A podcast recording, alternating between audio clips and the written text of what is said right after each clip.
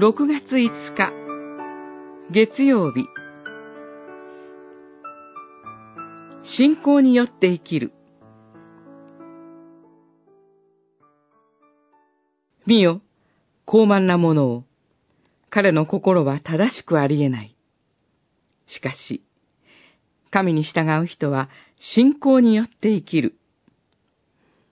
ハバクク書二章四節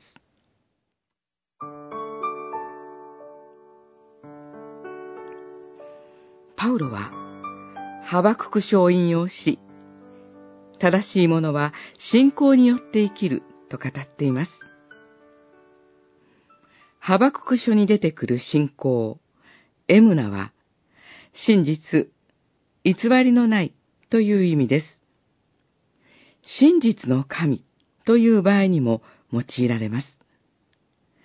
神が真実であられるから、私たちはその神を信じることができます。信仰によって生きることができる根拠は、神の真実さにあります。正しいという言葉は、偽人とも訳されます。人間は自分の目に正しいと思うような相対的な義を持っています。しかし、この世には、神のみが認める絶対的な義が存在します。自分の信仰の熱心さは相対的なものですが、神が神を信じる者を義と認めてくださるとは、神の絶対な義の現れです。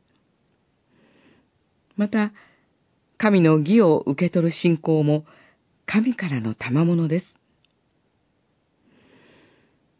罪と全く関係のない神の御子を私たちの代わりに罪人とされたのは、主イエスによって私たちが神の義を得ることができるためでした。たとえ、神のなされる技が理解しがたくても、信仰義人とは、神はご自身を信じる者を守り、必ず生かしてくださるという恵みの教えです。